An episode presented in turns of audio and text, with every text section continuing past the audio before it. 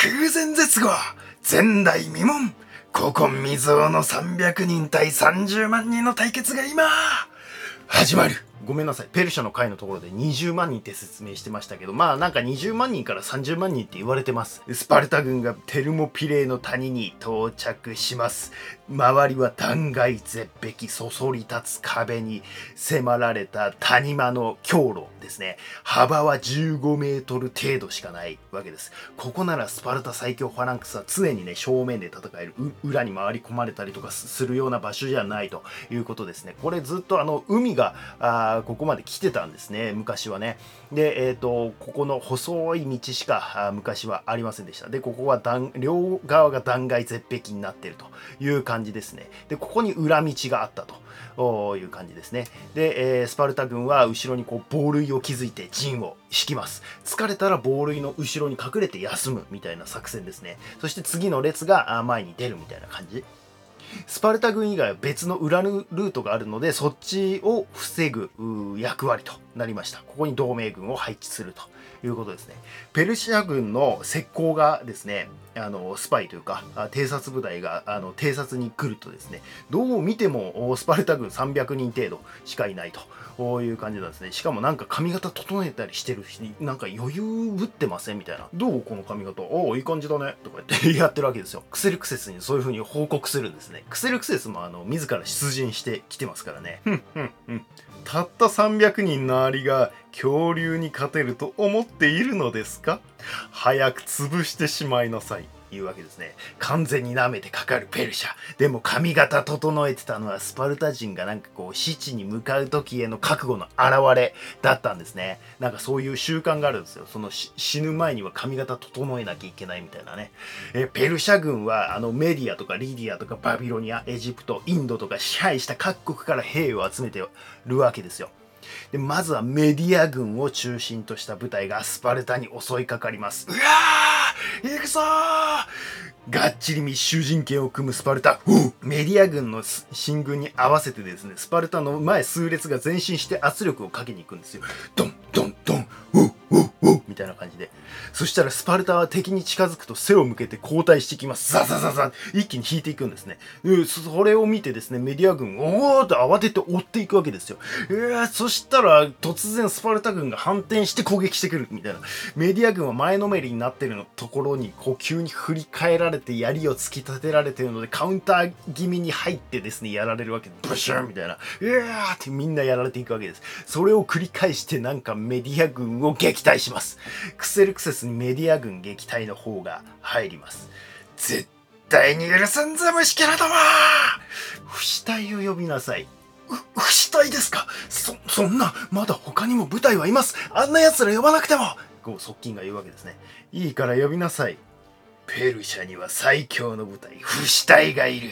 不死隊はキュロス2世の頃からね、すでに存在していて、ペルシャのオリエント統一、インド遠征、スキタイ征伐とかでも大活躍した特戦隊です。エリート戦士たちですね、不死隊。金の鱗鎧。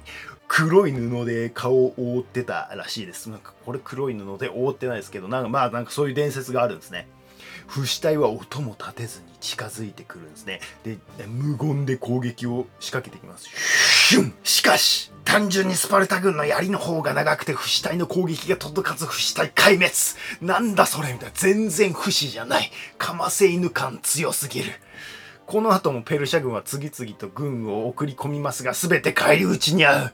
強すぎます。翌日になってもスパルタ軍は疲れも消耗も見せない。ペルシャ軍は一旦引くわけですね。しかし、スパルタも必ずしもギリシャ諸国にね、えー、好かれているポリスではなかったですよね。同盟ポリスのものの中からですね、裏切り者が現れるんですね。クセルクセスがね、もう金銀財宝をちらつかせたところ、あっさり裏切って裏道教えちゃうんですよ、裏ルート。あの、ペルシャは知らなかったんですね、この存在を。で、それを教えちゃうわけですね。で夜な夜なですねペルシャ軍が裏道を通ってスパルタ軍の裏に抜けて挟み撃ちにしようとするわけですね。正面からはあ大軍団。で裏からこう攻撃しようとしたわけですね。でも裏道にはねこのペロポネソス同盟の同盟軍がいましたよね。同盟軍もまさかこっちにペルシャ軍が来ると思ってなかったんですよ。で、なんかペルシャ軍もまさかここに敵がいると思ってなかったので、お互いに、え？え？ってなって え、え、え？ってなって、なんか、ベルシャ軍は横、えー、え、え、え、え？ってなりながら素通りしていくっていう、よくわかんない感じになります。そして多くの同盟軍、これでもうダメだとなって逃げ出していくわけですね。やっぱり、士気が低いっすよね。まあ、同盟軍でも最後まで残って戦った人もいましたけどね。えー、スパルタ人は盾を持って帰るか、盾に乗って帰るかなので、もちろん引くことはありません。でも全滅したら、このスパルタ人の勇士がね、こうペルシャ側からしか後世に伝わらないじゃないですか。なので、レオニダスの命令でスパルタ人の何人か、まあ、2人だったかな、2人ぐらいですね、スパルタに帰って活躍を伝えさせるんですよ。で、スパルタ市民からはですね、その帰ってきたあ2人に対してですね、てめえなんで帰ってきたんだ？この臆病者め本当は死にたくなかっただけだろみたいなボロカスに言われるっていうね、もうかわいそすぎる。そして最後は攻撃されてレオニダス以下スパルタ軍及び同盟軍全滅。しかしペルシャに対しては甚大な被害を与える人的被害だけじゃなくて心理的精神的な被害も非常に大きいわけですねクセルクセスは少しヒヤヒヤしましたよあのスパルタ人とかいう猿どもはこれで根絶やしにできたのですよね部下に聞くんですねいえあれはスパルタ人の先見隊に過ぎないです。本国には同じくらいの戦闘力を持ったおよそ1万の戦士がいるとのことです。なんだと？一方、海の上では、テルモピレーの戦いと時を同じくしてアテネを主力としたギリシャ海軍300隻対ペルシャ海軍1000隻の大海戦。アルテミシオンの海戦です。こちらにはアテネのテミストクレスが指揮官として出陣していました。アテネもスパルタと同じくらいね、他のポリスに嫌われてますんで、こちらも全然一枚岩じゃありません。あの、まあ、地域派遣国って大体嫌われますよね。アテネってスパルタの嫌われ方と違って、スパルタはなんかあの、同盟王は大とかって武力でね、あの、脅したりしてたんで嫌われてたじゃないですか。アテネは経済力でぶん殴るみたいな感じなんですよね。うちの商品に対して関税なんてかけないよねみたいなことをやってたわけですね。それは嫌われるよっていうね。なので、アルテミシオンに着いた時に、ペルシャの大艦隊見ておじけづいて離反しようとする連中もいっぱい出てくるわけですよ。そこは老快なテミストクレスですね。まあまあ、敵を見かけだけだから、俺たち以上に寄せ集めだよ。見てみな、敵の軍団。エジプト、イオニア、フェニキアの軍艦だ。どこにペルシャの軍艦がいる？みたいな。誰がペルシャのために命がけで戦うと思う？あ、それと少し余ってるから、お裾分けだ、とか言って、アテネ市民に無断で思いっきり賄賂を渡してですね、おお、そうか、そうだな、ペルシャ海軍？おお、恐るるに足らずだな、とか言って、他のポリスもですね、士気が上がるわけですよ。同盟ポリスをその気にさせるわけですね。戦況は一進一退です。相手にもですね、アルテミシアっていう女将軍みたいな、も元ギリシャ人なんですけどね、その小アジア側にいたね、えー、アルテミシアって人がね、活躍したりしてね、一進一退でテミストクレススとアルテミシアの知恵の比べ合いみたいな感じで、えー、お互いかなりですね、被害を出します。ペルシャの方が圧倒的に多いのに、戦力差があるにもかかわらず互角の戦いを見せるわけですね、テミストクレスが。まあ、この辺はあの、300のあの続編のやつでもね、詳しくやってますからね。まあ、300ほどオリエンタリズム全開な映画もなかなかないですけどね、最近ね。もうめっちゃすごいっすからね。もう、ダークサイドに落ちたペルシャのクセルクセスみたいな描き方してますからね。しかし陸でのスパルタ軍敗戦の方がテミストクレスに入るわけですね。一進一退の攻防を繰り広げてる中ですね。レオニダス、死んだか。壮絶だったな。脳筋だったけど、みたいな。ここは引くこれよりアテネ海軍がしんがりを務める全軍撤退生きて決戦に備えよいうわけですね。陸を抜かれてしまった以上、海だけね、このアルテミシオン沖で守っててもね、あまあ、なんか攻撃されたりする心配もあるんで、もう下がらざるを得ないですよ。ここでプラン B に切り替えていきます。つまり、サラミス海峡での決戦ですね。これ、テミストクレスはプラン B 初めから用意してたっぽいんですよね。サラミス海峡での決戦をね。